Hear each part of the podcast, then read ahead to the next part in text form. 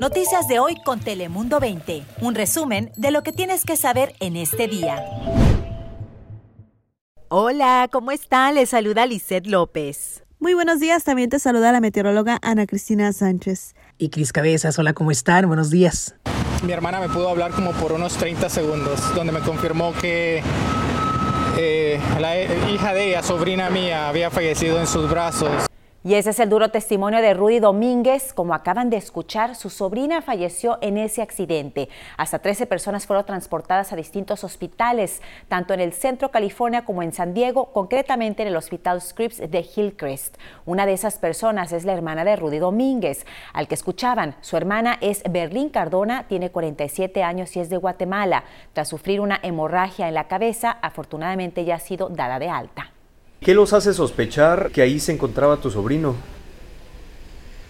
Porque él nos había dicho que se iba a ir en una camioneta.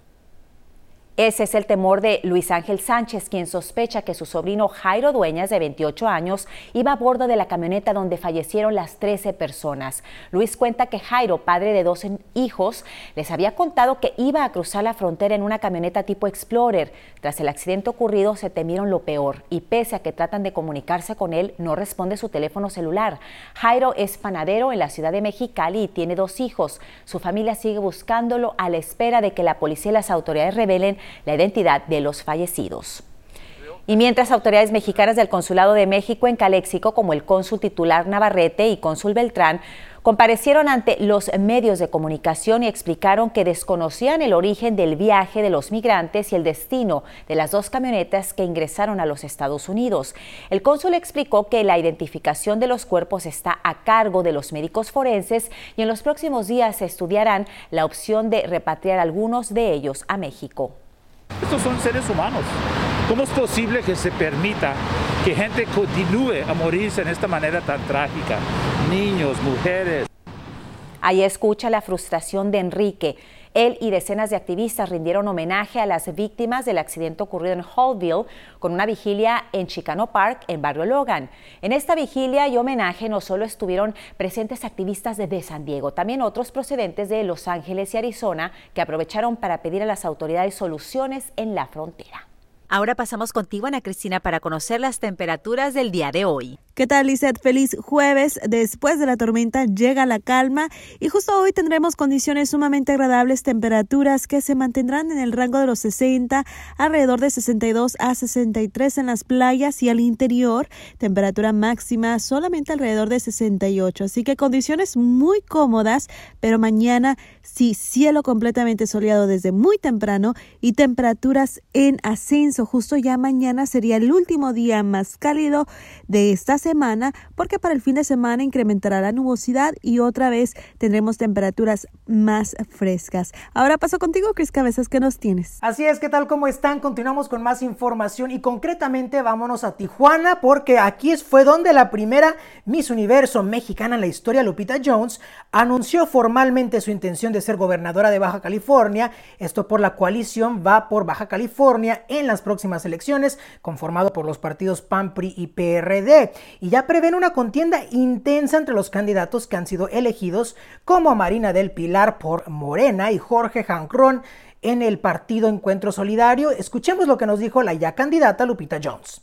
Y me siento muy respaldada por la gente que también ha visto y que también ve que nuestro Estado no va por buen camino. Mientras tanto, la ex reina de belleza aseguró que de ser electa continuará investigaciones abiertas contra el ex gobernador Francisco Vega de la Madrid y espera que en el tema del aborto no se condene a las mujeres.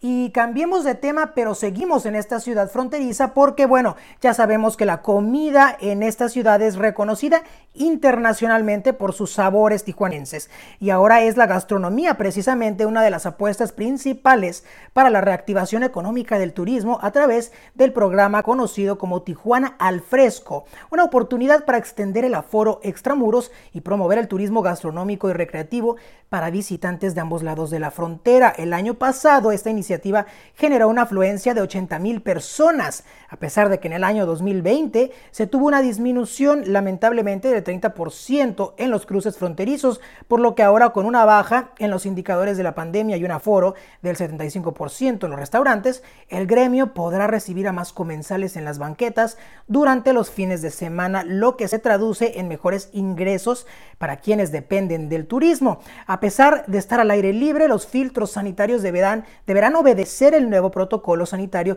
para los restaurantes que se dará a conocer este próximo jueves por las autoridades de salud. Ojalá que funcione porque la verdad es que hay restaurantes muy muy deliciosos y recomendables en Tijuana y bueno, la economía ha sido muy duramente golpeada. Yo soy Cris Cabezas, pero Lizeth, regresamos contigo. ¿Qué nos tienes más? Gracias, Cris. Y en temas de coronavirus, hoy le traemos controversia entre una dueña de negocio y oficiales de la ciudad de Poway.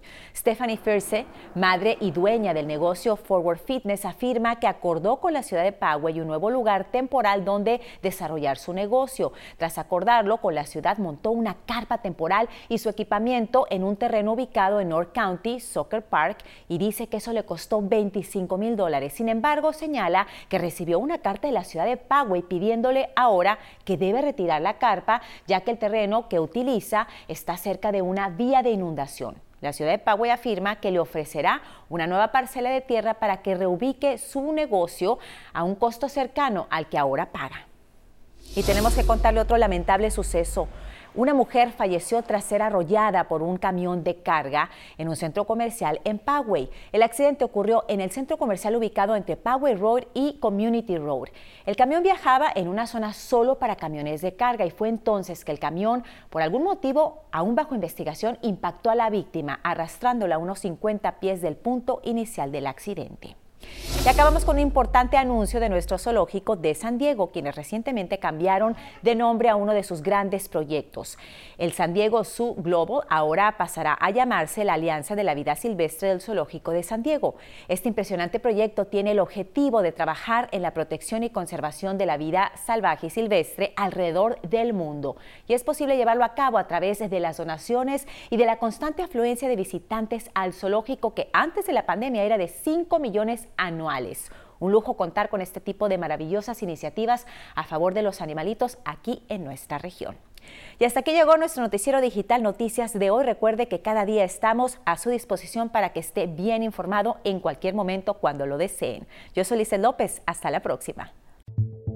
Noticias de hoy con Telemundo 20. Suscríbete para recibir alertas y actualizaciones cada día.